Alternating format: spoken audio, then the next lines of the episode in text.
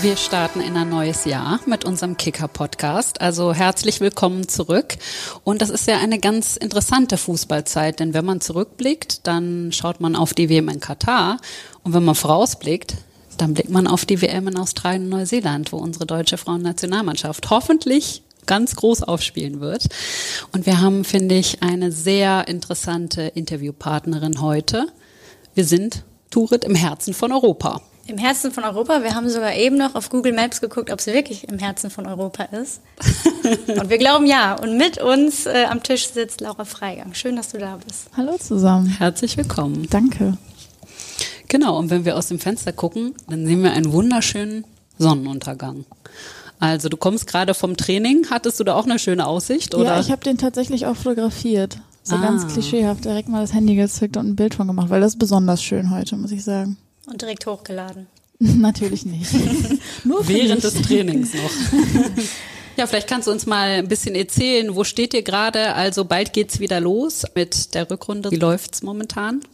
Genau, ja, wir haben gerade erst wieder angefangen, aber es geht auch schon bald weiter, was man natürlich als Spielerin immer ganz gut findet, wenn die Vorbereitung nicht zu lange ist. ähm, sind ja in der Bundesliga eigentlich in einer ganz guten Position bisher. Jetzt haben wir die beste Hinrunde gespielt seit langem. Ich weiß ja jetzt nicht genau, wie viele Jahre es sind, aber ein paar. Insofern, glaube ich, können wir ganz zufrieden sein mit der Bundesliga-Saison bis jetzt. Ist natürlich sehr hart für uns gewesen, nach der ersten Champions League Quali, die wir geschafft haben, dann direkt auch wieder auszuscheiden.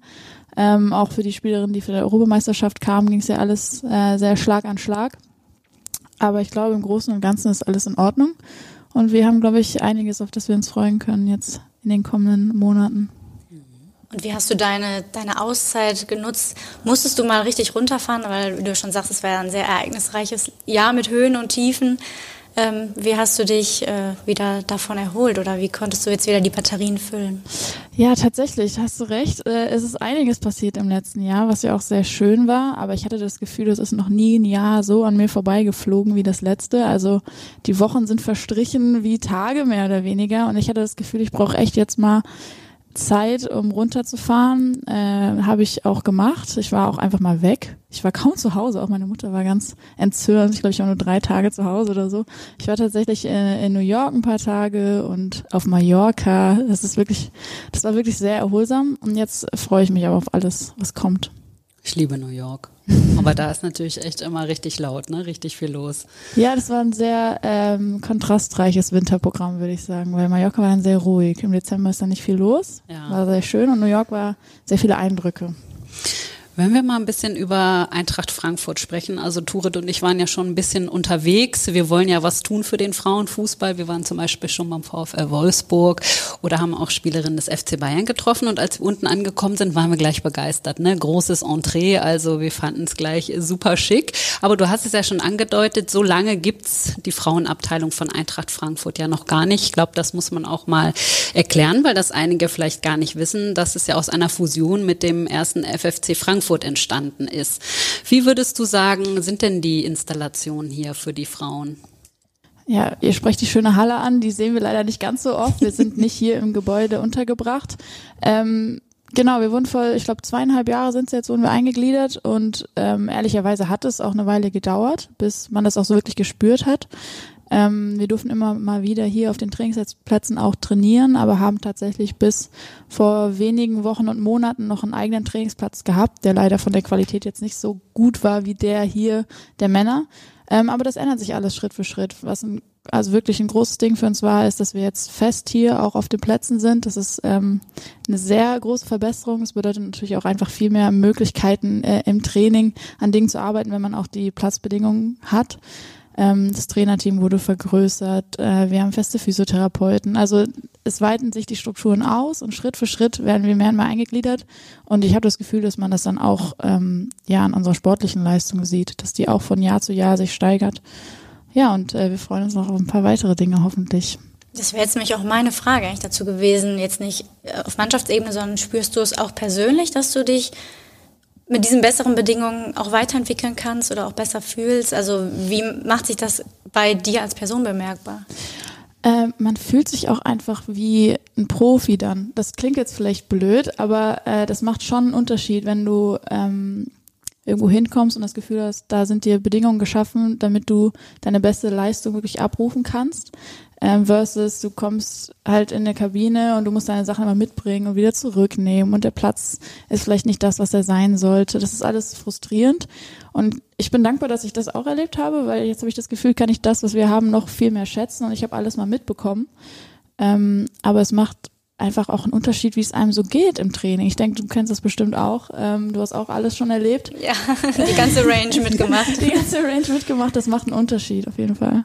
Ja, darüber haben wir schon auch in unseren vorherigen Folgen gesprochen, ne? dass es wichtig ist, dass man eine gute Basis hat, ja, dass man sich als Profi fühlt, wie du sagst, und dass man natürlich auch anständig bezahlt wird. Wie würdest du sagen, steht denn Eintracht Frankfurt im Vergleich zum VfL Wolfsburg zum Beispiel oder zum, zum FC Bayern? Ich meine, du spielst ja auch mit einigen Mädels in der Nationalmannschaft zusammen, da tauscht man sich ja sicherlich aus. Wo würdest du sagen, steht Eintracht Frankfurt da?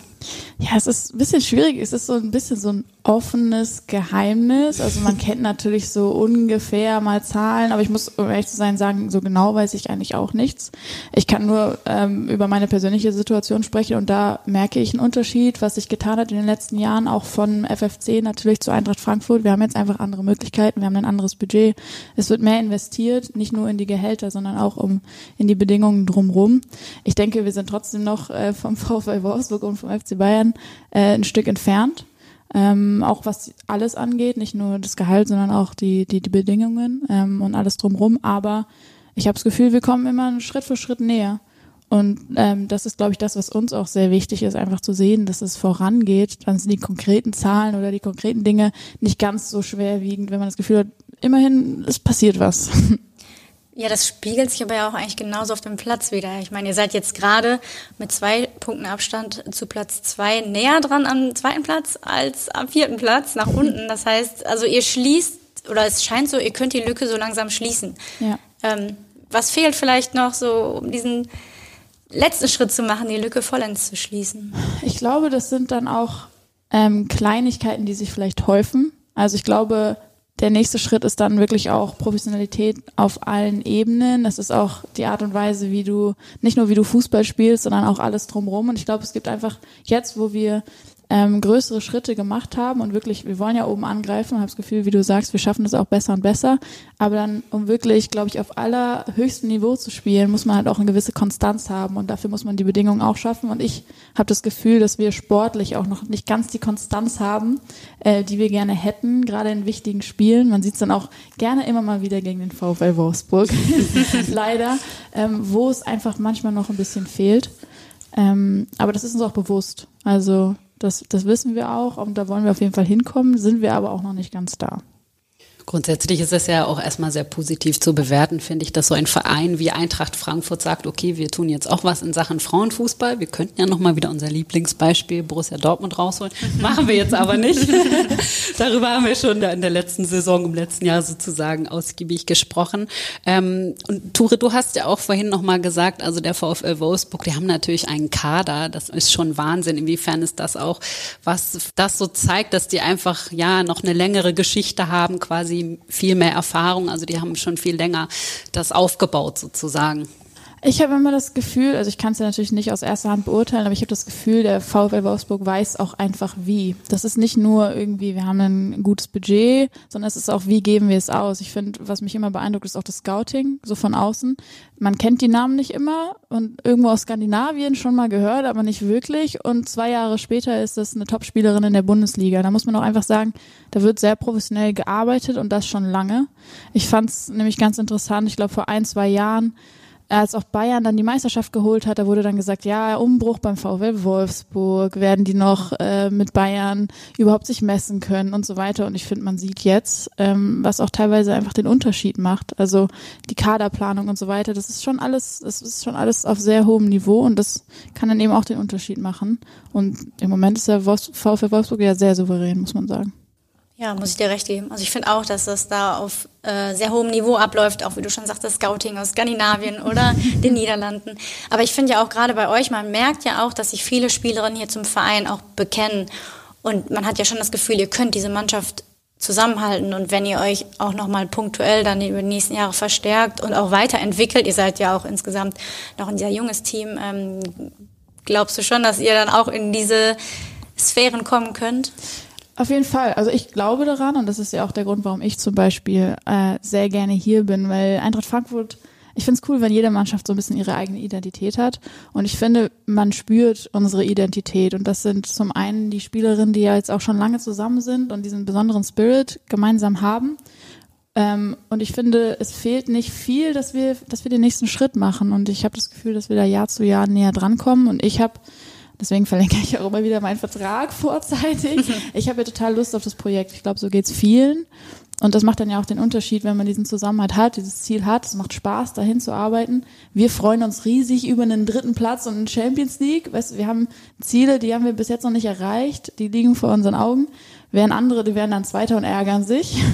Also wir haben einfach, glaube ich, sehr viel Spaß auch ähm, an dem, was wir tun. Und das zeichnet uns aus. Ja, alles eine Frage der Perspektive. Was würdest du sagen? Also Eintracht Frankfurt ist ja ohnehin äh, gerade in aller Munde gewesen, auch durch den Europa League-Sieg der Herren oder auch durch die gute Bundesliga-Saison, die sie gespielt haben. Also es wurde viel über Eintracht Frankfurt als Verein gesprochen. Würdest du sagen, dass zum Beispiel dieser Europa League-Titel auch für euch Frauen was geändert hat? Also vielleicht in der Wahrnehmung des gesamten Vereins? Ja, ich glaube, das auf jeden Fall. Im Spirit auch. Ich meine, wir waren ja auch dabei. Mhm. Ähm, wir waren nicht nur, wir haben nicht nur von gehört, wir haben es erster Hand wirklich auch live erlebt. Wir waren sowohl in Barcelona als auch in Sevilla. Das ist ja natürlich auch was Besonderes. Das macht ja auch nicht jeder Verein. Die ganzen Mitarbeiter einfach mitnehmen, äh, uns mitnehmen. Das war cool. Ich glaube, das ist das, was ich eben angesprochen habe, was auch den Verein einfach auszeichnet, dieser besondere Zusammenhalt und dieses, dieser X-Faktor irgendwie so ein bisschen. Ich meine, hatte, hätte auch vor der Saison keiner mitgerechnet, dass Eintracht Frankfurt äh, den Europapokal holt. Ähm, ja das war für uns sehr, sehr cool, hat uns natürlich, glaube ich, auch in vieler Hinsicht geholfen. So ein, so ein großer Titel, das ist natürlich auch eine finanzielle Spritze für den ganzen Verein. Das ist natürlich für uns ähm, im, in der Frauen, im Frauensektor auch keine schlechte Sache. Insofern war es, glaube ich, rundum ein richtig tolles Erlebnis für uns und für den Verein. Gibt es denn ähm, zwischen euch und der Herrenabteilung und Herrenmannschaft irgendwelche Schnittmengen, irgendwelche Momente, wo man sich mal begegnet und austauscht? Oder seid ihr sehr separiert voneinander? Wie ist das so im Alltag hier in Frankfurt? Also das, was uns natürlich noch separiert hat in der Vergangenheit, waren einfach die unterschiedlichen Orte, an denen wir uns befunden haben. Wir sind halt nicht so, uns so oft über den Weg gelaufen. Aber was ich cool finde, ist, dass immer mal wieder gemeinsame Events eben sind. Also wir haben gemeinsame Medientermine. Wir waren ja auch zum Beispiel in Sevilla dann auf der Afterparty mit dabei, werden da total mit reingeholt. Also wir haben nicht das Gefühl, dass wir hier auseinandergehalten werden. Aber natürlich war es in der Vergangenheit so, dass wir uns einfach nicht so viel an den gleichen Orten aufgehalten haben. Aber man kennt sich, man unterhält sich, man kennt sich, es ist alles sehr freundlich wenn man mit Eintracht Frankfurt zusammenarbeitet, hat man eigentlich immer das Gefühl, dass die Leute da irgendwie richtig Bock haben auf den Verein, die da arbeiten und dass es auch eine große Zusammengehörigkeit gibt. Und so aus meiner Sicht der Journalistin finde ich auch irgendwie deren Medienarbeit immer sehr angenehm, weil die lassen viel zu. Es gab ja auch mal eine Doku zum Beispiel, die bei den Herren in der Kabine war. Das finde ich irgendwie ganz cool. Also man hat das Gefühl, als Fan kommt man sehr nah dran, irgendwie so Eintracht Frankfurt ist irgendwie zum Anfassen. Vielleicht kann man das so ein bisschen sagen. Eintracht Frankfurt ist auf jeden Fall auch modern. Das finde ja. ich cool. Also es wird viel auch Neues gemacht, viel, viele junge Menschen, die hier auch arbeiten. Das finde ich sehr cool. Das ist eine sehr coole Atmosphäre und das kriegen wir auch mit. Und da haben wir auch sehr viel Spaß dran.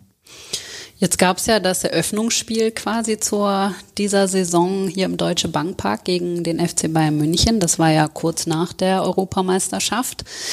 Was würdest du sagen, wie hat sich das Zuschauerinteresse, das war ja ein großes Thema, würde man quasi die Leute auch ins Stadion bekommen können. Wie hat sich das jetzt über das letzte halbe Jahr entwickelt? Denn bei dem Öffnungsspiel wurde ja ein neuer Rekord gebrochen. Das stimmt. Ähm, ich habe das Gefühl sehr positiv. Also alles, was jetzt nach der EM kam, hat man wirklich einen Unterschied gemerkt. Man überlegt ja immer, also ich habe auch überlegt, ist das jetzt einfach eine Momentaufnahme, wird sich das übertragen oder nicht? Das ist da ist man ja immer sehr sensibel drauf. Und ich spüre einen Unterschied, nicht nur im Stadion. Ich meine, die Zahlen sind extrem gestiegen und es macht auch schon einen Unterschied, ob 2000 oder 4000 kommen. Also wir haben das Gefühl und die Unterstützung ist wirklich deutlich größer geworden, aber auch in der öffentlichen Wahrnehmung. Das merkt man ja auch, wenn man vielleicht den Tag über mal Leuten begegnet, man wird angesprochen, ähm, auch die Gespräche, die man führt. Das ist einfach irgendwie eine sehr positive Stimmung gegenüber dem Frauenfußball, der ja, die ja nicht immer so in der Form da war, muss man ja auch ehrlich sagen. Ähm, und das ist eine, das ist sehr schön zu sehen. Das freut uns sehr und wir merken den Unterschied. Ja, und vielleicht auch gerade bedingt dadurch, dass der Herrenfußball, die Männernationalmannschaft vielleicht auch gerade nicht im besten Licht da steht, habt ihr vielleicht auch gerade, ist euch gerade so der Weg auch geebnet worden, so Vorbilder zu sein, oder Spielerin zu sein, an denen sich die Leute orientieren können, ähm, an denen sie sich vielleicht auch hochziehen können. Also ich glaube, wahrscheinlich ist es auch einfach gerade ein gutes Momentum für euch. Auf jeden Fall. Und ich glaube auch, dass jetzt zum Beispiel die kommende Weltmeisterschaft da eine Riesenchance für uns ist, weil das ist das einzige große Turnier im Sommer. Ich finde Sommerturniere immer toll, alle sind draußen, Public Viewing, man guckt Fußball zusammen. Das gab es halt dieses Jahr nicht. Und jetzt hatten wir gerade dieses extrem positive Erlebnis mit der Europameisterschaft, wo wir, glaube ich, viele Menschen abgeholt haben.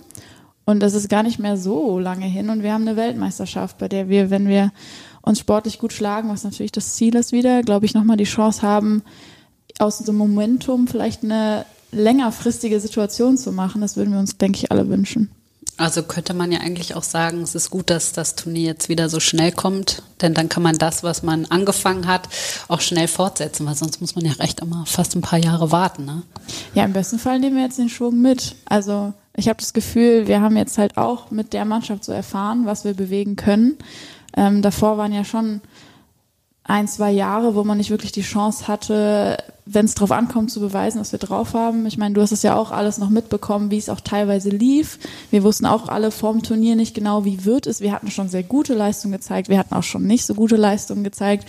Ich glaube, dann haben wir uns einfach zusammengerissen und ähm, uns selbst bewiesen, was wir drauf haben. Und das ist, glaube ich, gar nicht so schlecht, dass die nächste WM nicht so weit weg ist, weil jetzt wissen wir, wie es geht. und jetzt machen wir hoffentlich genauso weiter. So einfach ist es aber natürlich nicht. Aber war es denn dann auch quasi so, dass man die EM so ziemlich direkt dann bei den nächsten Maßnahmen abgehakt hatte und sich dann schon direkt jetzt, also ich meine, es ist ja nicht viel, es ist ein Jahr und wenn man das runterrechnet, sind es vielleicht fünf, sechs Mal, die man dann überhaupt noch als Mannschaft zusammenkommt vor so einem Turnier und irgendwelche Spiele bestreiten kann. Das heißt, war dann direkt quasi dieser Cut, dass das Trainerteam gesagt hat, so Mädels, schön, wir haben viel erreicht, aber es geht direkt weiter. Also wir hatten das Gefühl, es war sehr bald nach der Europameisterschaft. Ich glaube, wir waren ja fünf oder sechs Wochen später, waren wir schon wieder im ersten Trainingscamp. Und da hat es, glaube ich, schon noch ehrlicherweise, jedenfalls, jedenfalls war es bei mir so, man, es dauert ein bisschen, bis man das verarbeitet hat. Und es kam halt alles sehr plötzlich, die Pause war sehr kurz. Und ich glaube, da war aber auch sehr viel Verständnis von, von, von Seiten des Trainerteams für da, dass wir jetzt vielleicht noch nicht komplett aufnahmefähig sind für alles, was jetzt in den nächsten zwei Monaten kommt, sondern ähm, ich glaube, da werden wir jetzt einfach dieses Jahr frisch sozusagen angehen. Es war ja viel los, auch jetzt gerade bei den Mannschaften, die Champions League spielen. Und ich glaube, wir haben genug Zeit, um uns auf die Weltmeisterschaft vorzubereiten. Und ich glaube, wir haben so viele positive Erfahrungen auch bei dem Turnier gesammelt, die unglaublich wertvoll sein werden fürs nächste Turnier. Ähm, und darauf können wir aufbauen. Und da mussten wir jetzt im, im, in den letzten paar Monaten jetzt nicht uns komplett neu fokussieren schon auf die Weltmeisterschaft, sondern ich glaube, dafür haben wir genug Zeit. Mhm. Und Tore, du hast, vorhin haben wir uns ja auch darüber unterhalten, schon mal unter uns beiden sozusagen ja auch gesagt, naja, dadurch, dass man im Finale war, gehört man jetzt natürlich auch zum Favoritenkreis. Also es ist natürlich eine Rolle, die man annehmen muss. Und bei der Weltmeisterschaft kommen natürlich auch noch ganz andere Mannschaften dazu, die man eben bei der Europameisterschaft dann nicht hat, ob das jetzt Team USA ist oder wer auch immer. Also das sind ja schon echt große Teams. Wie beurteilst du so die Gemengelage? Also die Europameisterschaft war absolut kein leichtes Pflaster und die Weltmeisterschaft wird nicht einfacher. Ich glaube, das ist uns bewusst. Also die EM war ja auch eine riesige Kraftleistung, wenn ich an die Spiele denke, Spanien, wenn ich an Frankreich denke. Das war ja wirklich, jedes Prozent haben wir da rausgekitzelt und ich glaube, es ist klar, dass du das auch in jedem Weltmeisterschaftsspiel brauchst, genau diese Leistung. Und ich glaube, wir wissen auch, dass uns das ausgezeichnet hat, dieser Einsatz. Ich glaube, damit haben wir die Leute ja auch abgeholt. Ich habe so oft gehört, ihr habt mit solcher Leidenschaft gespielt. Das ist halt einfach echt. Und der Zusammenhalt ist echt. Ähm, das ist ja nicht nur auf dem Platz, es ist auch neben dem Platz. Und ähm, genau das muss man bringen, damit man erfolgreich ist. Es ist eben nicht nur Taktik und nicht nur Verschieben und dies und das, sondern es ist halt absoluter Einsatz. Und darauf müssen wir uns auch beim nächsten Turnier wieder einschwören. Ähm, und wir wissen, dass das uns mit unsere größte Stärke ist, neben den offensiven Qualitäten, die wir sowieso haben. Ich meine, gerade so dieser Zusammenhalt und so weiter, das ist ja auch in dieser Dokumentation Born for This, wer sie noch nicht gesehen hat, große Empfehlung, ähm, wirklich deutlich rübergekommen, wo du ja auch eine der, eine der Protagonistinnen eigentlich bist, die ziemlich äh, eng begleitet wird. Und Da sprichst du ja aber auch immer so ein bisschen oder hast du ja sehr intensiv über deine Rolle in der Nationalmannschaft gesprochen. Und wie schwierig es auch für dich war, bei der EM dabei zu sein, dass es einerseits das Schönste ist, was man erlebt, aber andererseits auch das Schwierigste, wenn man, wenn man halt so wenig sportlich dazu beitragen kann. Was sind denn auch jetzt vielleicht auch im Hinblick fürs nächste Turnier, was sind so persönlich deine Ziele in der Nationalmannschaft oder wohin willst du dich auch entwickeln und was ist vielleicht auch da die Schwierigkeit? Das ist eine äh, sehr schwierige Frage. ähm, erstmal zur Europameisterschaft. Es ist ja so als Sportlerin, wir kommen alle aus unserem Verein, wo wir spielen.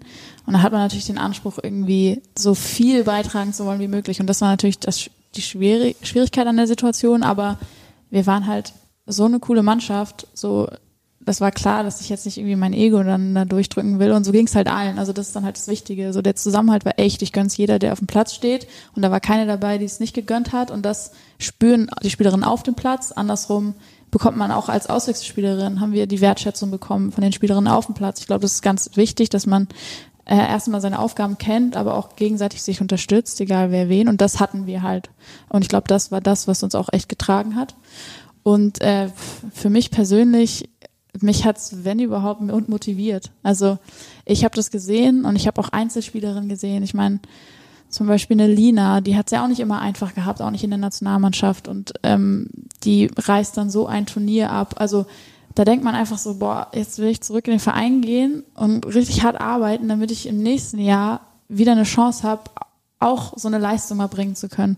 Und das ist einfach das, was, was ich mir weiterhin vorgenommen habe. Ich will drücken, so viel ich kann. Ich will versuchen, meine beste Leistung zu bringen. Und da bin ich jetzt nicht so, dass ich sage, okay, jetzt hier, ich bin die Motivatorin von hinten und das ist mein Job und das mache ich jetzt, sondern ich habe auch sportlichen Anspruch und den will ich auch bei der Nationalmannschaft deutlich machen.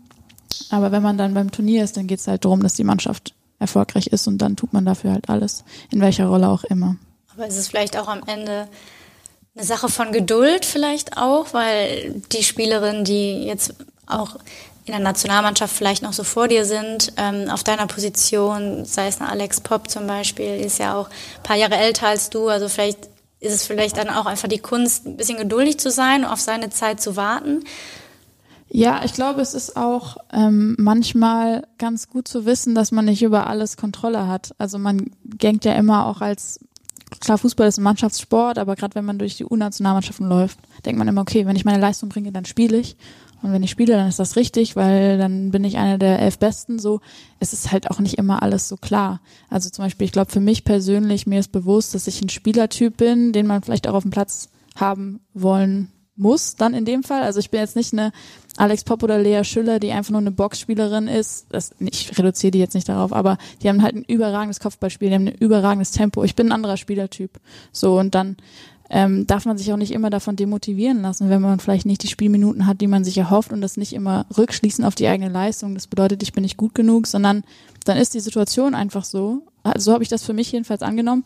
Die Situation ist so, aber ich gebe weiterhin alles und versuche meine Qualitäten zu zeigen, dass wenn meine Chance kommt, dass ich ready bin und wenn sie nicht kommt, dann habe ich alles getan. Mehr Einfluss habe ich im, am Ende des Tages auf die Situation nicht. Ähm, und dafür versuche ich alles zu tun. Ich habe äh, mein Leben besteht ja nicht nur aus der Nationalmannschaft, sondern auch aus dem Verein. Da habe ich ja auch je, jedes Wochenende die Chance zu zeigen, was ich kann. Und das ist die Mentalität, die ich für mich jetzt so angenommen habe und damit komme ich auch ganz klar.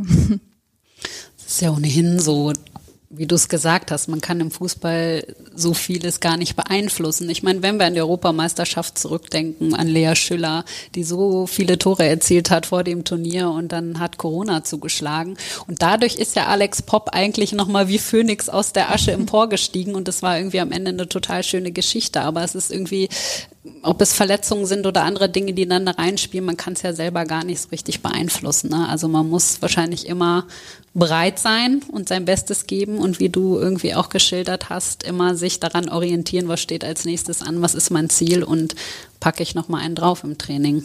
Ja, und vor allem Fußball ist ja wirklich nicht nur das, was auf dem Platz geschieht. Also es ist ja noch viel, viel mehr als das. Und wenn ich, ich meine, ich war ja sehr glücklich darüber, dass ich zum Beispiel zur Europameisterschaft mitfahren durfte. Das ist ja auch nicht selbstverständlich. Und klar, dann ist man da und dann möchte man wieder mehr. Aber ähm, ich habe jetzt auch keine Lust, so einem Turnier zu fahren als Auswechselspielerin und dann irgendwie vier Wochen eine miserable Zeit zu haben. Das, ist, das bringt mir ja auch nichts. Und ich hatte das Gefühl, so schwierig, klar, wie die Situation dann auch ist, so als Einzelperson, das war für mich so eine bereichernde Erfahrung auch. Also ich bin richtig dankbar, dass ich das auch irgendwie miterleben durfte, alles, weil das war wirklich was Besonderes und was wirklich Schönes. Und die ganzen schönen Dinge konnte ich ja auch mitnehmen. Ich war ja erster Hand da, habe das alles miterlebt. Ich hatte das Gefühl, dass mich das als Person auch echt weitergebracht hat. Ähm, ja, muss jetzt nicht noch 50 Mal genauso sein, aber äh, war auf jeden Fall wertvoll. Du hast ja das schon angesprochen, also es ist nicht nur das auf dem Platz, sondern auch daneben und ähm, ja, ich sag mal so, die Euphorie, das ist wahrscheinlich etwas, worum euch die Männer ein bisschen beneiden, wenn wir jetzt mal vielleicht zurückblicken auf die WM in Katar. Wie hast du da den Auftritt der Jungs gesehen? Es ist natürlich auch ein schweres Pflaster, muss man sagen. Also ich beneide die Jungs ja auch nicht unbedingt immer um ihre Position. Das ist nochmal ein ganz anderer Kontext. Ich hatte das Gefühl, dass wir zum Beispiel bei der Europameisterschaft gerade aus so einer Position kamen, wo wir nicht wirklich was zu verlieren hatten, in Anführungsstrichen. Wir waren so ein bisschen die Underdogs. Ich kann mich erinnern, bei allen Interviews, die wir vorher geführt haben, war es so, ja, ähm, habt ihr überhaupt die Qualität, um so weit zu kommen und so weiter. Und wir waren alle so, ja, wartet mal ab. ich glaube, gerade bei, bei der DF, beim DFB-Team, die auch einfach sehr im Fokus stehen in Deutschland, da ist oft so die Stimmung ja sowieso vorne, vornherein schon sehr kritisch. Plus dann noch die ganze Thematik äh, rund um Katar und so weiter. Ich habe das alles äh, als sehr schwierig äh, empfunden. Ich kann mich da natürlich auch nicht genau reinfühlen in die in die Position der Spieler, aber es war auf jeden Fall nicht einfach. Und dann ähm, war natürlich auch die ganze Gruppenphase nicht so leicht. Also ich ich persönlich fand, sie haben jetzt in den Spielen wirklich absolut nicht schlecht gespielt. Natürlich, das waren äh, eine Halbzeit gegen Japan, die wirklich nicht gut war.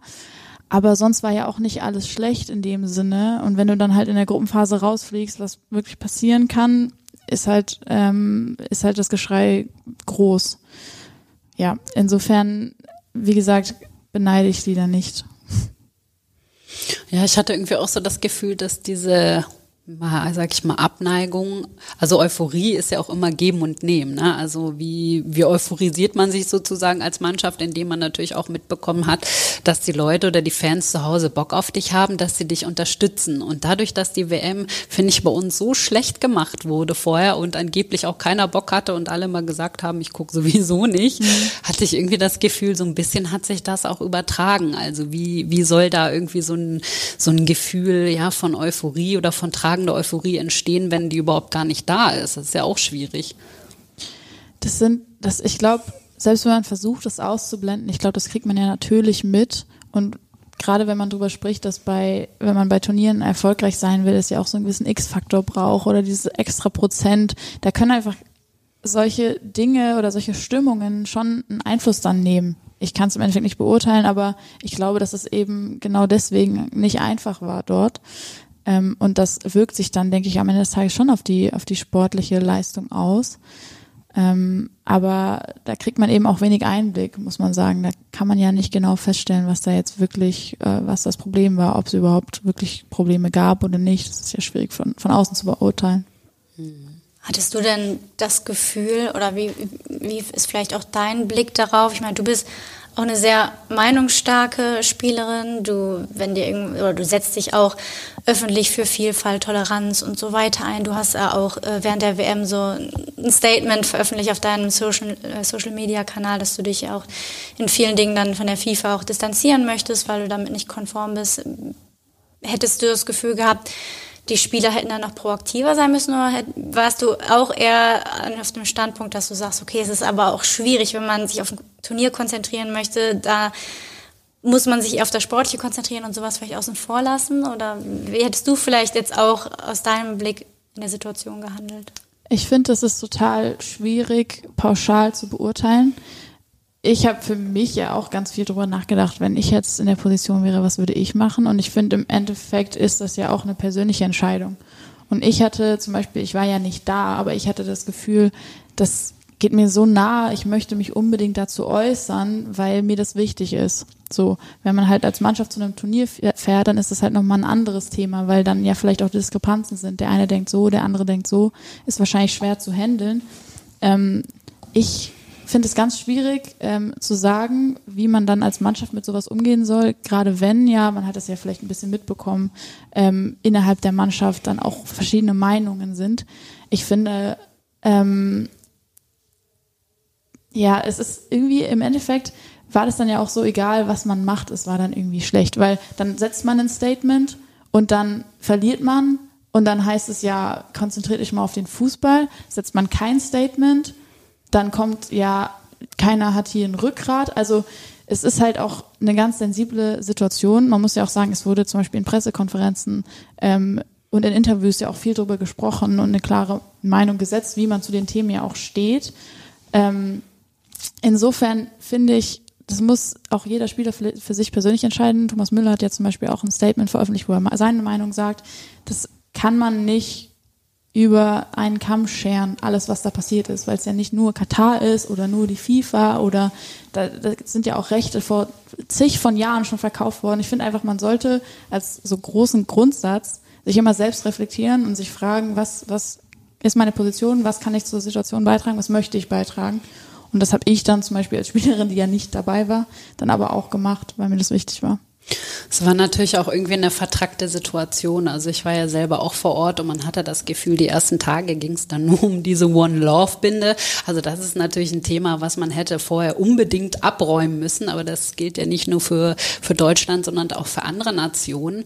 Und das Verhalten der FIFA war natürlich auch irgendwie so ein bisschen ja erpresserisch, sage ich jetzt mal. Also zu sagen, okay, der Kapitän, der bekommt dann gelb oder gar eine Sperre. Also so richtig wusste man ja auch gar nicht, was passiert jetzt. Also das hat ja auch keiner der Nationen mal so richtig gesagt, was die FIFA kommuniziert hat, was dann passieren würde. Am Ende hat es sich keiner getraut, was man natürlich auch irgendwie verstehen kann, weil wenn du deinen Kapitän irgendwie gleich im ersten Spiel verlierst und der vielleicht gesperrt wird im schlechtesten, im schlimmsten Falle und im nächsten Spiel zum Beispiel auch nicht dabei ist, das ist dann natürlich auch eine Schwächung de deiner Mannschaft. Also es ist schon sehr schwierig, da irgendwie zu sagen, ähm, ja, wie, wie entscheide ich mich jetzt? Ne? Vor allem die Weltmeisterschaft ist ja auch nur das Ende der Fahnenstange am Ende des Tages. Also jetzt waren ja dann auch die Spieler sehr im Fokus, was ja ich auch verstehen kann, weil die ähm, am Ende des Tages die sind, die auf dem Platz stehen und die Aufmerksamkeit bekommen. Aber das ist ja auch schon alles, was davor passiert ist und auch schon die ganzen Jahre davor passiert ist. Und das ist ja auch nicht nur diese Weltmeisterschaft. Ich finde, Katar war einfach auch ein deutliches Zeichen dafür, wie viel dann vielleicht auch schief läuft, weil die Unterhaltung ja auch komplett vom Fußball und den Werten, für die der Fußball eigentlich steht, weggeht und man ja an ganz vielen Punkten sieht, dass das überhaupt nichts mehr mit dem zu tun hat, worum es eigentlich gehen sollte. Und ich finde, darüber sollte dann auch die Unterhaltung jetzt und in Zukunft passieren, was sich vielleicht auch verändert, verändern muss. Und dann muss man vielleicht auch ähm, im, im Kleinen in Anführungsstrichen anfangen oder vielleicht auch zusammenarbeiten zwischen den Verbänden, weil das ist ja wirklich, also es ist ja Korruption offensichtlicherweise passiert. Es ist ja ganz viele Dinge, die da passieren, die man nicht wirklich vielleicht auch weiß, wo man einen Einblick hat und die man hinterfragen muss, damit in Zukunft das nicht mehr so läuft. Ja, absolut. Und ich finde auch, also man hat es ja in anderen Nationen gesehen, zum Beispiel die Südamerikaner, unfassbar, wie viele Fans dahin gefahren sind, dahin gereist sind. Die Argentinier, also es war jedes Mal wirklich eine Wahnsinnsstimmung im, im Stadion. Aber das heißt ja auch nicht, wenn man sagt, ich möchte meine Mannschaft, meine Stars unterstützen, ähm, dass man dann unpolitisch ist. Also ich finde, man muss das halt auch in gewisser Weise trennen. Das eine ist dann auch der Sport und da darf man dann auch, finde ich, Fan sein und sein, sein Land anfeuern. Aber klar, auf der anderen Seite kann man natürlich auch nicht die Augen davor verschließen, ähm, was da passiert, beziehungsweise wie die WM da hingekommen ist. Das finde ich eigentlich ist so ein Punkt, der, der halt sehr wichtig ist. Weil was mich schon auch ein bisschen gestört hat, habe ich so im Nachhinein gedacht und darüber habe ich auch mit vielen Kollegen gesprochen, die auch vor Ort waren. Man ist da eigentlich hingefahren und hatte ein komplett falsches Bild von Katar durch diese negative Berichterstattung. Ne? Also man hat irgendwie gedacht, okay, man würde sich vielleicht unwohl fühlen, vor allem auch als Frau und das war zum Beispiel überhaupt nicht so. Also es gibt da auch wirklich sehr viele freundliche, offene Leute, mit denen man äh, sich über ganz viele Themen dieser Welt unterhalten kann. Also nur weil ein paar Leute irgendwas Negatives sagen, ähm, heißt es ja nicht, dass alle so sind, die da leben. Und ich glaube, das muss man vielleicht auch nochmal sagen. Das ist gut zu wissen. Ich war nämlich zum Beispiel nicht vor Ort und weiß, dass ich es auch im Endeffekt einfach nicht beurteilen kann. Ja, genau. Und ich glaube, das ist halt auch immer so ein Problem in unseren Medien. Viele sagen immer was, obwohl sie selber noch nie da waren. Ne? Also viele springen immer auf so einen Zug auf und äh, oder heften sich an irgendwelche Aussagen, die dann natürlich nicht in unser Wertesystem passen und sagen, ja, das finde ich auch und das ist negativ. Ähm, aber sie waren noch nie da. Und ich finde, da, darüber sollte man dann auch mal sprechen. Aber es ist ja wenigstens gut, dass du vor Ort warst und auch einen kleinen Beitrag dazu leisten kannst, dass wir mal ein bisschen was von davon hören, wie es da auch zugeht. Du hast mir ja auch gerade im Vorfeld des Podcasts schon ein bisschen erzählt und wie gesagt, ich hätte auch auch nicht gedacht, ähm, dass du auch mit so guten Erfahrungen zurückkommst einfach.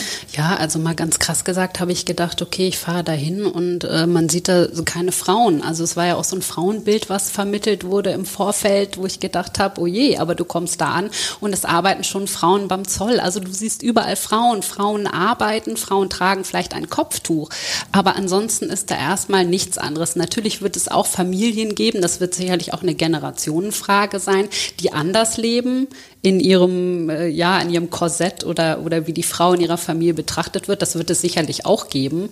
Ähm, aber das ist nicht bei allen so. Also viele sind da wirklich auch, auch modern. Das muss man auch einfach mal sagen. Apropos modern. Hm. Jetzt haben wir ja den Fall, dass wir natürlich beim DFB auch einiges. Apropos modern, ja. Was eine Überleitung. Ja, was eine Überleitung, oder? Ähm, Nein, aber genau, jetzt natürlich, jetzt ist natürlich auch viel ins Rollen gekommen nach der WM und ähm, wir sehen einen DFB, der in Bewegung ist, in Bewegung kommen muss. Und ja, was ja. halten wir von der Taskforce? Ja gut, ich meine, am Ende musste Oliver Bierhoff dann gehen, sozusagen, nach dem schlechten Abschneiden. Was halten wir von der Taskforce? Ich meine, es wurde ja schon viel darüber diskutiert, über die Zusammensetzung der Taskforce, dass es dort keine Frau gibt. Aber ich finde, das ist ja nicht das einzige Problem. Es gibt ja auch niemanden aus dem Amateurbereich zum Beispiel oder aus dem Nachwuchs, weil ich finde eigentlich, das ist ja auch so ein Thema, was unbedingt damit eingebunden werden müsste. Also nichts gegen die Herren, die jetzt in der Taskforce sitzen, das sind ja alles verdiente Männer des deutschen Fußballs. Aber es fehlt ja so ein bisschen die Vielfalt, oder? Die Fußballdiversität fehlt ja. ein bisschen. Und man, man weiß ja eigentlich, dass ähm, diverse Führungsgruppen besonders erfolgreich sind. Deswegen ist das ein bisschen schade. Also ich hätte mir das auch gewünscht, muss ich ehrlich sagen. Ja, also ich halte das eigentlich echt für, für notwendig und ich bin sehr gespannt, was jetzt passiert. Also zwischen unserem Treffen heute und der Ausstrahlung unserer Folge soll es ja noch ein Treffen dieser Taskforce geben. Mal gucken, ob dann schon eine Entscheidung für die Nachfolge von Oliver Bierhoff getroffen wird. Ich fände es irgendwie ganz cool, wenn es halt jemand ist, der vielleicht noch nicht so lange weg ist vom Fußball. Also es wäre ja schön einfach, ähm, wenn wenn es in Bewegung bleibt und Veränderung angeschoben wird und nicht vielleicht immer alles so gemacht wird, wird, wie es bis jetzt gemacht wurde, weil ich finde, man sieht schon, dass es vielleicht auch einfach Veränderung braucht. Ja. Und dann mutig genug dafür zu sein, das auch zu tun, fände ich schön. Ja, ich glaube auch, es braucht ein bisschen frischen Wind und Mut gehört natürlich auch dazu, wie du schon gesagt hast. Und interessanterweise wird eine Frau ja mal wieder nicht für dieses Amt gehandelt. Nee, stimmt. Ähm, ich habe auch keinen Namen kursieren gehört. nee, ich auch nicht. Also das ist dann eigentlich auch so wie immer, oder? Also wir werden wir werden es im Auge behalten. es tut sich ja ein bisschen was da. Was ich äh, auch ganz interessant fand, irgendwie vor diesem Hintergrund, so der auch viel gesprochen, bei dieser Weltmeisterschaft zum Beispiel über Taktiken, dass sehr viel von hinten quasi über eine starke Defensive gespielt wird und eben auch ja diese mentale Seite, diese Euphorie, die andere Mannschaften vielleicht haben und die wir die wir nicht hatten. Hat das äh, ihr beiden als Profis sozusagen, hat es auch was mit der Ausbildung zu tun, wie im Nachwuchs das Thema Fußball angegangen wird? Du, um ganz ehrlich zu sein, habe ich nicht das Gefühl, dass ich genug äh, Informationen oder Einblick äh, dafür habe, um das wirklich jetzt im Großen beurteilen zu können. Ähm, was jetzt die Taktik angeht, das ist ja auch immer so eine Philosophiefrage. Ich hatte das Gefühl, dass Deutschland eigentlich immer ähm, auch bei Turnieren darüber gekommen ist, dass wir sehr eine sehr gute taktische Ausbildung haben, sehr kompakt stehen, äh, dann mit einer sehr großen Leidenschaft immer spielen. Man hat ja immer gesagt, gegen Deutschland ist eklig zu spielen, mhm. weil wir taktisch gut geschult sind und weil wir es dann aber auch umsetzen, kombiniert eben immer mit offensiver Qualität. Und ich finde auch, dass das eigentlich eine sehr gute und passende Identität war in den vergangenen Jahrzehnten. Nur hat sich das, finde ich, jetzt äh, ein bisschen auch teilweise geändert, weil sich der Fußball auch geändert hat. Also der muss man ja schon sagen, der Fußball ist in Bewegung, die Geldsummen, die fließen, die Art und Weise, wie Fußball gespielt wird, hat sich geändert und ich glaube, vielleicht ist auch im Moment einfach nicht ganz genau klar, was ist denn eigentlich unsere Identität, was wollen wir denn eigentlich spielen? Und ich denke mal, dass genau dafür dann auch die Taskforce zuständig ist, diese Identität vielleicht wieder ein bisschen wiederzufinden oder weiter auszubauen oder umzustellen, damit das alles wieder zusammenpasst. Weil das beurteilt man dann ja immer am Ende des Tages bei diesen Turnieren. Und das hat ja jetzt in den letzten Jahren ähm, mindestens bei den Männern nicht ganz so gut geklappt, wie man sich das erhofft hatte. Das ist eigentlich ganz interessant, was du sagst. Es hat irgendwie auch was mit Identitätsfindung wieder zu tun. Und das ist wahrscheinlich auch ein Grund dafür, dass man sich so ein bisschen von den Fans entfernt hat. Man wollte ja wieder näher ran, aber so ganz geklappt hat das irgendwie noch nicht. Also vielleicht muss man sich da auch wieder ein bisschen neu erfinden. Ja, aber ich fand, das war ja auch gerade bei, wie du schon sagst, bei der Frauennationalmannschaft auch ein Prozess über die letzten Jahre. Es gab ja auch weniger erfolgreiche Turniere. Und wie hat, hat man es denn geschafft? Weil alle sprechen ja immer davon, ihr hatte diesen Geist, diese Euphorie und vielleicht diese Identität dann auch, die euch ausgemacht habt. Aber wie kommt man da hin? Oder ist es vielleicht auch einfach auch ein, glücklicher Moment dann gewesen, dass ihr einfach so gut ins Turnier gestartet hat? Und ist das auch eher vielleicht ein Selbstläufer oder ist das irgendwas, was schon im Vorfeld ja irgendwie wächst, diese Identität. Ich glaube, wie man es aus deiner Frage so ein bisschen rausspürt schon, es gibt da keine einfache Antwort drauf. Also ich habe da auch drüber nachgedacht, so stell mal vor, man wüsste, wie sowas entsteht und man könnte das immer wieder herstellen, gerade pünktlich zu einem Turnier. Ich glaube, dann hätte man es um einiges einfacher.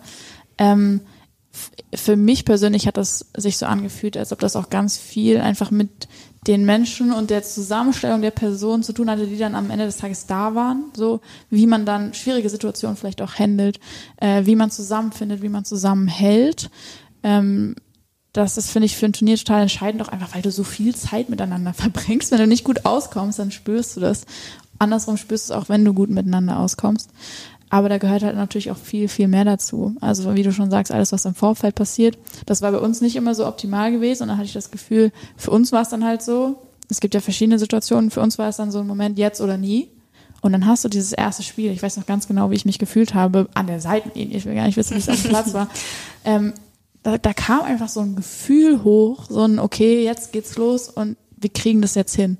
Und die Art und Weise, wie wir halt von, vom ersten Spiel an gespielt haben, das haben wir einfach durchs gesamte Turnier dann nicht mehr losgelassen. Wir wussten ganz genau, okay, das brauchen wir und das sind wir. Und da sind wir wieder bei Identität. Ich glaube, die haben wir einfach in extrem schneller Zeit gefunden. Und wir wussten, auch gegen Spanien, war uns ja klar, dass wir den Ball meistens nicht haben werden. Aber dann, wenn wir ihn hatten, haben wir halt was draus gemacht.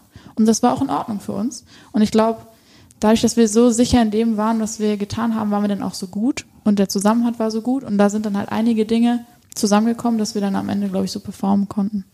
Es sind ja auch manchmal so Schlüsselmomente wahrscheinlich, an denen man sich dann so hochzieht, wenn man jetzt mal an Weltmeister Argentinien denkt, das erste Spiel gegen Saudi-Arabien. Also ich meine, das hätte ja auch keiner für möglich gehalten, aber es ist natürlich auch mal eine Frage, wie reagiere ich dann darauf? Ne? Und du hast es gesagt, wenn man dann so einen guten Zusammenhalt hat und sie so richtig zusammenrauft, dann kann dann natürlich auch was sehr Positives draus entstehen. Und es sind halt auch immer so Geschichten. Also ich habe das Gefühl, bei so besonderen Turnieren, da werden auch immer irgendwelche Geschichten erzählt. So wie es jetzt, finde ich, bei Argentinien war es natürlich Messi, wo man das Gefühl hatte, also ich habe den die letzten Weltmeisterschaften schon ein bisschen beobachtet, das wird er jetzt nicht hören. Da fand ich ihn nicht so super.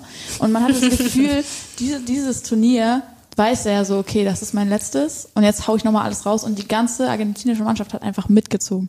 Bei uns, ich meine, wir haben es vorhin schon gesagt, Poppys Geschichte ist eine unglaubliche und sowas zieht halt auch dann teilweise einfach eine ganze Mannschaft mit. Das ist so, man spürt, da passiert, passiert was Besonderes. Und ähm, das finde ich, das gehört irgendwie auch immer dazu.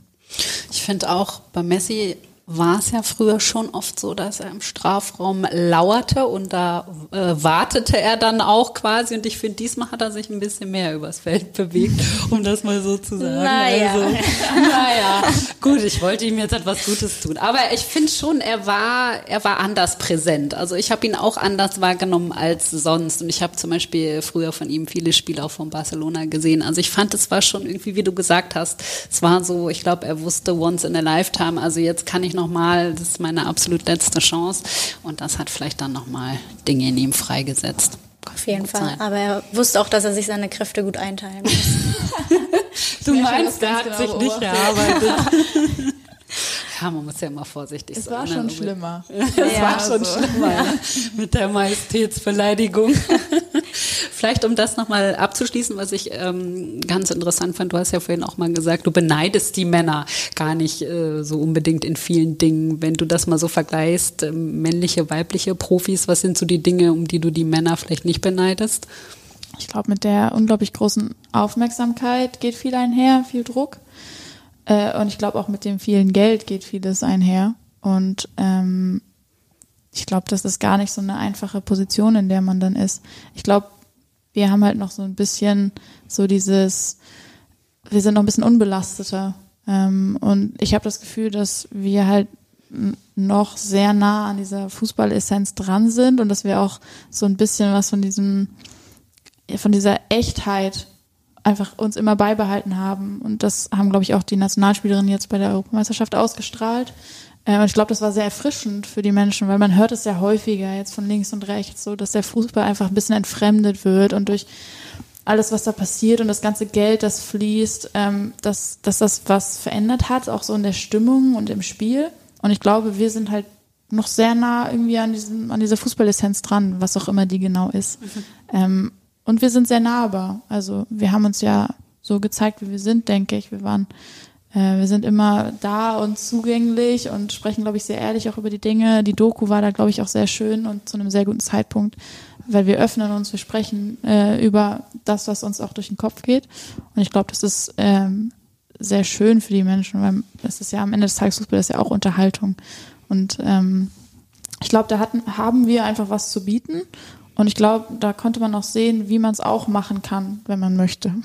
Hm. Ihr seid natürlich auch fußballerisch, sage ich mal, anders aufgewachsen. Den Männern wird natürlich schon sehr früh sehr viel abgenommen und ich glaube, Frauen müssen sich dann auch viel selber erarbeiten und ich glaube, durch dieses, dass man denen viel abnimmt, entsteht auch so eine Distanz irgendwie zur Realität, hätte ich jetzt fast gesagt, aber ist ja irgendwie so ein bisschen mhm. so. Die kümmern sich halt viel um sich und um ihren Fußball. Und bei Frauen ist es ja schon noch anders. Die müssen sich zum Beispiel auch darum kümmern, was passiert eigentlich danach? Was passiert nach meiner Karriere? Was möchte ich dann machen? Ja, klar, die Männer, also du meinst vielleicht, was du vielleicht meinst, dass sie einfach so ein bisschen in so einer Blase leben. Also ein bisschen abgeschottet vielleicht vom, vom wirklichen Leben, sag ich mal. Aber wie du auch schon gesagt hast, ist es ja bei den Frauen bei euch ganz anders. Du beispielsweise, du hast ja auch in den USA studiert bist ja mal äh, über den großen Teich gekommen. Glaubst du, dass das für dich auch so persönlich oder auch persönlichkeitsbildend war, darüber zu gehen? Hat dir das viel, viel gebracht? Ähm, was hast du eigentlich studiert? Was ist der Abschluss, den du da gemacht hast? Ich wünschte, ich hätte einen Abschluss gemacht. Oh, haben wir jetzt hier. das wollte ich jetzt natürlich nicht hier aufdecken. Nee, alles gut. Ähm, ich habe da Psychologie studiert, zwei Jahre, aber es ist natürlich so, dass gerade in den ersten paar Semestern, das ist so noch sehr so grundlegende Ausbildung, die du da machst. Damit kannst du hier in Deutschland äh, nicht, noch nicht so viel anfangen. Ich habe eine Freundin, die hat das da den Bachelor gemacht und die musste den hier in Deutschland nochmal nachmachen. Das ist da schon nochmal ein Unterschied. Aber für mich war die Zeit tatsächlich in den USA auch vor allem, um mal rauszukommen. Also ich sag's ehrlich, ich hatte einfach ähm, in der Zeit nach dem Abi so ein bisschen die Schnauze voll von Deutschland, wollte einfach mal weg ähm, wie, wie das halt viele haben. Und da hat man als Fußballerin und ich wollte weiterhin auf höchstem Niveau spielen, ich wollte keinen Kompromiss machen, hat man nicht so viele Möglichkeiten. Dafür war für mich das College die beste Option. Und in dem Moment, wo ich dann das Gefühl hatte, okay, jetzt brauche ich aber auch wieder den nächsten Schritt sportlich, bin ich dann wieder zurückgekommen. Und ich bin sehr froh, dass ich das gemacht habe, weil ich jetzt auch äh, zum Beispiel Deutschland sehr viel mehr schätzen kann. Man denkt ja immer so, ah, langweilig und mal woanders hin und so. Und jetzt weiß ich aber auch vieles, was es hier gibt, sehr zu schätzen und finde ich jetzt hier sehr wohl. Aber du hast da ja auch Fußball gespielt, richtig? Richtig. Also in, in Amerika ist ja, ist ja der College-Sport sozusagen, also man kennt das ja aus, aus der NFL, wenn die Spieler da vorgestellt werden, dann sagen die immer, an welchem College sie waren. Ähm, das ist ja ein Riesending da. Wie hast du das erlebt? Es ist schon eine ganz andere Erfahrung. Aber man sagt ja wirklich auch, ähm, in Amerika gibt es zwei wichtige Entscheidungen. Die erste ist, auf welches College gehst und die zweite ist, wen heiratest du. Also das sind die beiden großen Dinge. Das ist auch total zentral. Es ist natürlich ganz anders. Ich habe da auch eine Weile gebraucht, um das Ganze zu verstehen, weil man muss mal überlegen, wenn man so hört, okay, ich spiele jetzt Division 1. Das klingt dann so wie erste Bundesliga. Musst du halt wissen, sind 395 Mannschaften oder so in Division 1. Das ist halt alles übers Land aufgeteilt. Und dann gibt's ganz komplexe Systeme, wie du da Turniere spielst und so. Aber ich habe es mir einfach gemacht. Ich bin halt einfach zu dem vorjährigen Meister gegangen und dachte ich mir, okay, dann, dann werden das wohl die Besten sein. Das heißt, ähm, an dem College war tatsächlich auch die fußballerische Qualität sehr hoch. Die haben einen europäischen Stil gespielt, was mir auch sehr reingepasst hat. Sonst hört man ja immer so Amerika Kick and Rush, die rennen nur den Ball hinterher. Das war auch nicht der Fall. Die haben da sehr professionell gearbeitet. Ähm, ich hatte aber auch das Gefühl, dass ich auch mal andere Aspekte kennenlerne. Ich kam halt aus der zweiten Bundesliga. Da war es nicht so professionell. Ähm, wir haben sehr viel im Kraftbereich gemacht. Es war natürlich ein anderer Jahresablauf. Also ich hatte die Hälfte des Jahres sind wir eigentlich nur äh, um 5 Uhr aufgestanden und gerannt und dann nachmittags Fußball gespielt. Also das war schon ähm, eine Erfahrung wert. Und ich war natürlich auch auf mich allein gestellt. Also von zu Hause raus, musste irgendwie selbst klarkommen. Das waren einfach sehr, sehr viele Dinge, die mir sehr gut getan haben zu dem Zeitpunkt. Mhm. Kann ich verstehen. Und hier studierst du jetzt auch, oder? Äh, ich habe die letzten, ich glaube, ich habe fünf Semester Sportstudium tatsächlich gemacht, muss aber ganz äh, ehrlich zugeben, aktuell ist es äh, sehr, sehr schwierig, weil ich es vor Ort gemacht habe bis jetzt. Und jetzt auch mit ähm, der Fusion und der fortlaufenden Professionalisierung, wo wir natürlich auch andere Trainingszeiten haben, ist es für mich mehr oder weniger unmöglich aktuell, mhm. ähm, das zu machen. Und bin jetzt gerade so am Ausloten, wie kann ich das vielleicht auf ein Fernstudium ummünzen, bin aber auch gerade, um ehrlich zu sein, ist es nicht meine ähm, Priorität Nummer eins. Es passiert ja. gerade irgendwie auch so viel im Fußball und ich war noch nie so der Lerntyp. Damit mache ich es mir manchmal vielleicht auch ein bisschen einfach, wenn ich das so sage, aber ich habe das Gefühl, ich lerne gerade so viel äh, im Leben und ich äh, sammle so viele Erfahrungen und ich lerne so viele Menschen kennen und ich habe so viele Möglichkeiten gerade und ich will mich auch auf den Fußball konzentrieren. Ich habe nicht genug Kraft für alles auf einmal. Ähm, aber mir ist natürlich bewusst, dass es schon gut wäre, wenn ich meinen Abschluss noch machen würde, vor allem weil ich gefühlt irgendwie 38 Semester schon studiert habe. Langzeitstudentin. Deswegen, ja. Turit, allergrößten Respekt für das, was du geleistet hast. Ich könnte das nicht. Danke. Nein, es war ja zum Teil aber auch noch zu anderen Zeiten, wo ich auch noch in Vereinen gespielt habe, wo nicht ganz so professionell gearbeitet wurde, wo ich dann nachmittags oder abends trainiert habe und tagsüber noch relativ viel Zeit hatte. Also es war zum Großteil meines Studiums auch noch ein bisschen unter anderen Voraussetzungen. Aber bist du denn auch in die Uni gefahren oder hast du das, war das ein Fernstudium oder wie in hast der du das? Uni. In nee, der vor Uni, Ort. okay. Das, das ging noch ganz gut. Das war immer ganz mhm. witzig bei, bei Lehrgängen dann, wenn wir dich ausgefragt haben und dann erzählst du so über deine Doktorarbeit und wie du wo, mit wem was besprechen musst. Das klang überhaupt nicht nach ein bisschen Zeitaufwand. Das war schon, also das ist schon was Besonderes. Ich glaube, unsere Turit ist schon auch fleißig und ehrgeizig. Also. Dafür ist Laura aber außerhalb des Platzes ein sehr kreatives Köpfchen. Du bist ja wirklich, was viele Dinge angeht, glaube ich, sehr kreativ. Du lebst dich künstlerisch ein bisschen aus. Man sieht es auch auf deinen Social-Media-Kanälen, finde ich, sind auch sehr mhm. ähm, ansprechend gestaltet. Das ist also auch was, was dir Spaß macht, was dir liegt vielleicht, sich so ein bisschen künstlerisch auszuleben. Danke erstmal. ähm, ja, es macht mir Spaß. Also ich hatte auch lange überlegt, ob ich in die Richtung was studiere, aber das sind meistens Studiengänge, die dann sehr zeitaufwendig sind. Das war also nicht möglich. Aber es macht mir immer sehr viel Spaß. Also das ist für mich nicht so irgendwie eine große Arbeit, sondern das ist fast mehr so ein Hobby. Ich bin jetzt auch dann immer, wenn ich äh, immer wenn ich Corona hatte. Immer wenn ich Corona hatte. ich sage jetzt einfach mal nicht wie oft. Ähm, setze ich mich dann hin und male. Also einfach so, um den Kopf frei zu kriegen. Ähm, oder ja, meine Social Media Accounts, das macht mir einfach sehr viel Spaß, mache ich auch alles selber, ist jetzt von niemandem gemacht. Und das ist nicht so ein, so ein Zwang oder so ein Druck, sondern das macht mir sehr viel Freude dran. Mhm. Man hat ja schon das Gefühl, dass du auf jeden Fall eine sehr aufgeschlossene Person auch bist. Also du hast auch keine Probleme damit, was von dir zu teilen, was du sozusagen privat machst. Oder wie, wie empfindest du dieses Licht der Öffentlichkeit? Es ist es ist auch neu, muss ich sagen. Es ist eine komische Situation, in der man ist, wenn auf einmal total interessant ist, was man sagt. Also mhm. ich sitze ja nicht hier rum und denke so, jedes Wort, was aus meinem Mund kommt, ist total interessant. Also es ist total skurril zu sehen, wie viele Menschen sich auf einmal auch für einen als Person interessieren. Ist auch schön, aber ist auch komisch. und ich versuche einfach immer so ein bisschen meinen Weg da zu finden. Also ich äußere mich zu den Dingen, die mir wichtig sind oder bilde mir eine Meinung zu was. Und wenn ich das Gefühl habe, dass, äh, dass das was Gutes ist, wenn ich mich dazu äußere, dann mache ich das. Muss aber natürlich auch gucken, dass ich so eine gewisse Privatsphäre auch beibehalte. Das ist immer so ein Balanceakt. Ähm, aber ich habe immer das Gefühl, ich vor allem ich werde dann auch häufiger gefragt, ja, wie kannst du so locker sein vor der Kamera? Das ist immer so, was ich höre. Und ich denke mir so, ich, ich rede ja mit Leuten, also ich lerne Leute kennen und ich komme rum und man hat interessante Gespräche und es macht ja auch total viel Spaß. Und bis jetzt ähm, finde ich das alles nicht so super schlimm und anstrengend, aber es kann natürlich auch viel sein, muss man auch sagen. Also gerade nach der Europameisterschaft auch. Ich meine, nur um das jetzt mal so in Relation zu stellen, ich habe 14 Minuten gespielt und mein Social Media ist ja durch die Decke gegangen, wenn, wenn man das jetzt vergleicht. Das ist ja auch eine komische Situation, weil ich will ja auch irgendwie sportlich beeindrucken und nicht, weil ich irgendwie von draußen anfeuere und dann alle Leute das so toll. Also es ist ganz eine ganz schwierige, witzige, ich bin total dankbar auch Situation, mit der ich jetzt auch noch lerne, so umzugehen. Ja, du bist auf jeden Fall eine Persönlichkeit, die Aufmerksamkeit generiert. Ne? Das ja. ist uns äh, auch schon aufgefallen. Also positiv, nein, ganz positiv gemeint, also wirklich ganz positiv. Ja. Nehme ich als Kompliment. Ja, ja, um, unbedingt. ähm, wenn wir das Ganze jetzt vielleicht äh, abschließen, also wir haben es ja zu Beginn gesagt, wir starten jetzt irgendwie in ein interessantes Jahr für den Frauenfußball. Was sind so grob gefasst deine, deine Wünsche für den Frauenfußball in diesem Jahr? Also ich würde gerne die Welle weiter reiten. Das ist eine, eine sehr schöne Welle, die wir gerade reiten. Und die möchte ich so lange es geht verlängern.